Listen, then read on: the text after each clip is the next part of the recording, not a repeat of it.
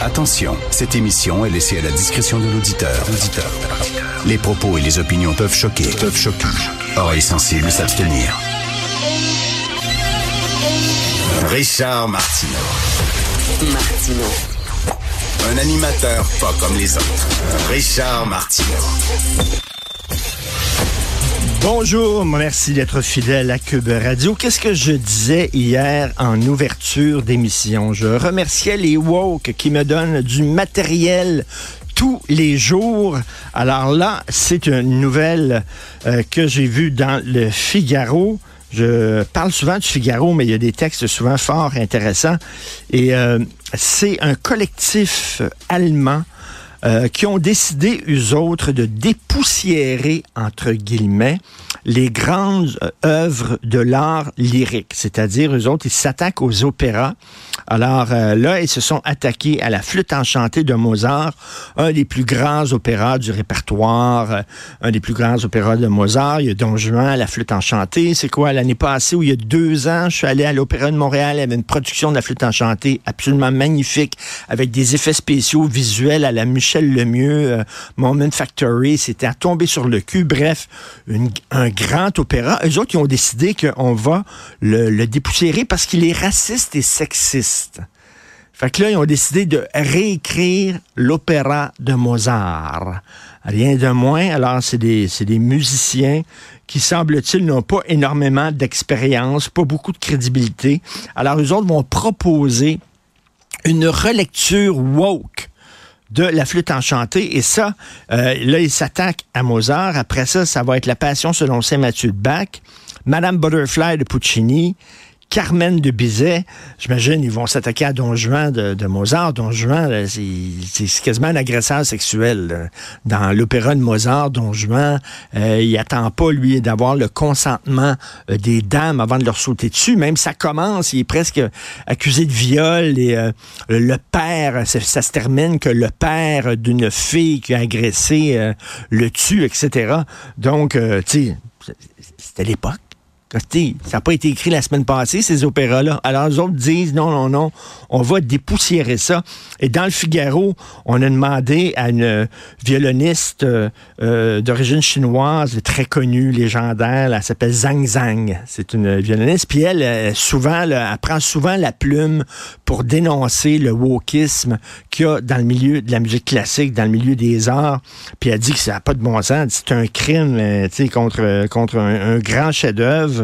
Euh, puis elle dit le principal objectif de ce collectif allemand, c'est de créer un opéra sans victime.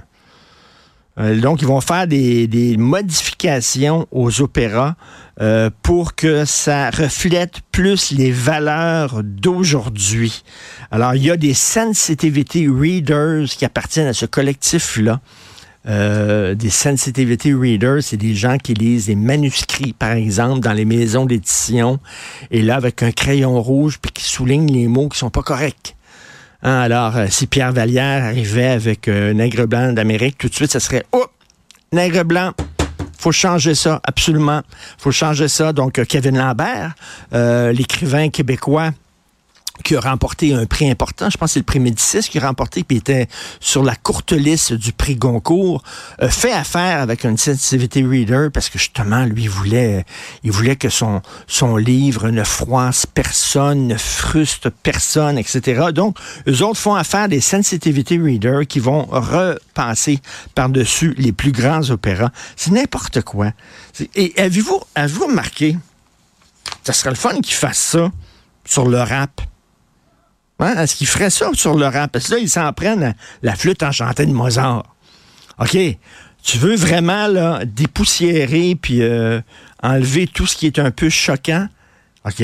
Faites-le pour le rap. Hey, you fucking bitch, you bitch, you euh, ho, you, etc. C'est tout le temps comme ça, là, dans plusieurs chansons de rap. Est-ce qu'ils le feraient? Ben non. Ben non, ben non. Les rappeurs sont souvent noirs. On peut pas. Non, non. Ils autres, ils s'attaquent à la culture occidentale blanche, qui est mauvaise, mauvaise. Est-ce qu'ils vont s'attaquer, par exemple, je sais pas, un opéra japonais ou euh, un théâtre non japonais qui est sexiste ou, euh, je sais pas, une pièce, mettons, euh, d'un pays musulman qui est particulièrement anti-gay? en disant, ben, ça n'a pas de bon sens, on va le réécrire. Ben non, ils ont ben trop peur de se faire mettre, de se faire accuser de racisme puis d'avoir tous ces gens-là sur leur dos. Alors non, ils s'en prennent tout le temps. Finalement, le wokisme, c'est une haine de l'Occident. On s'entend? Parce qu'ils disent, on veut... Euh, que les, les, œuvres d'art reflètent les valeurs d'aujourd'hui. Non, non, seulement les œuvres d'art qui sont faites par des Blancs occidentaux. Tu, tu les vois jamais, jamais, jamais euh, dénoncer le racisme, le sexisme, l'homophobie qu'il y a dans les œuvres d'art des autres cultures. Jamais.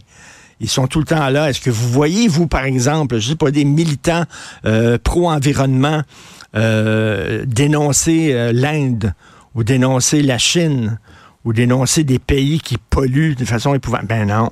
Tout le temps, ils dénoncent quoi? Ils dénoncent ben, l'Europe. Ils dénoncent euh, les États-Unis, le Canada. Et c'est toujours comme ça. Donc, les woke vont s'en prendre à Mozart, mais ils vont pas s'en prendre aux 92 000 chansons rap. Oh, you motherfucker, you oh, I'm gonna fucking the ass. Oh, oh. Non, mais là, ça, c'est leur culture. Il faut respecter la culture des autres vraiment n'importe quoi. Alors voilà, c'est euh, maintenant ils s'en prennent à ça. Et il y a un texte aussi. Euh, intéressant dans, dans le Figaro. Euh, c'est une entrevue d'Alain Finkielkraut, le philosophe français. On a parlé de ça hier avec Mathieu Bocoté.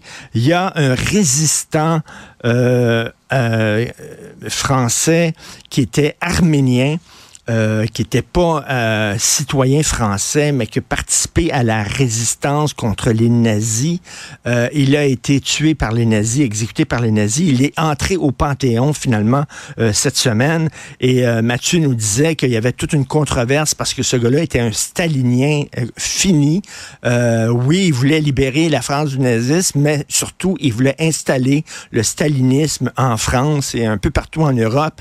Et ce gars-là était un idiot utile euh, des communistes qui, euh, qui étaient aussi cruels euh, que, les nazis finalement. Donc, il y a des gens qui ont dit, que c'est sa place au Panthéon, tout ça?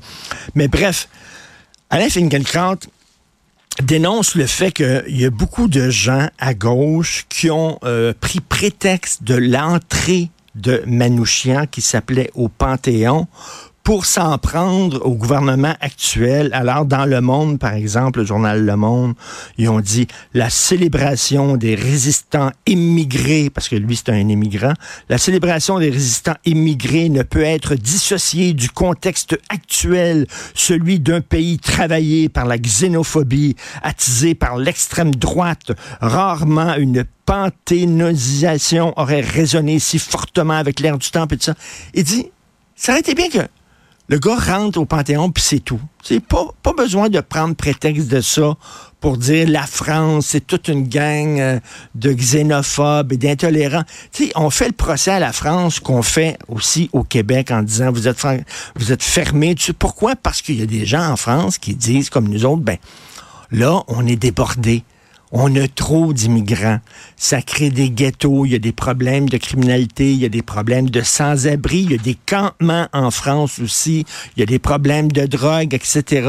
Donc, les autres disent, ben, euh, peut-être qu'il y a des problèmes avec l'immigration massive, et là, ils se font traiter d'intolérants, de xénophobes, exactement le procès qu'on fait. Donc, Finkielkraut, il a dit, ben, ça aurait été bien qu'on applaudisse l'entrée au Panthéon de ce gars-là, sans nécessairement en profiter pour faire encore le procès de la France, qui pourtant est très accueillante, ouvre les bras aux immigrants, mais sauf qu'à un moment donné, il faut tenir compte de la capacité d'accueil. Il me semble que c'est pas un crime de dire ça, mais ça a l'air que c'est raciste de dire malheureusement ces mots-là. Débat, opinion et analyse. Kid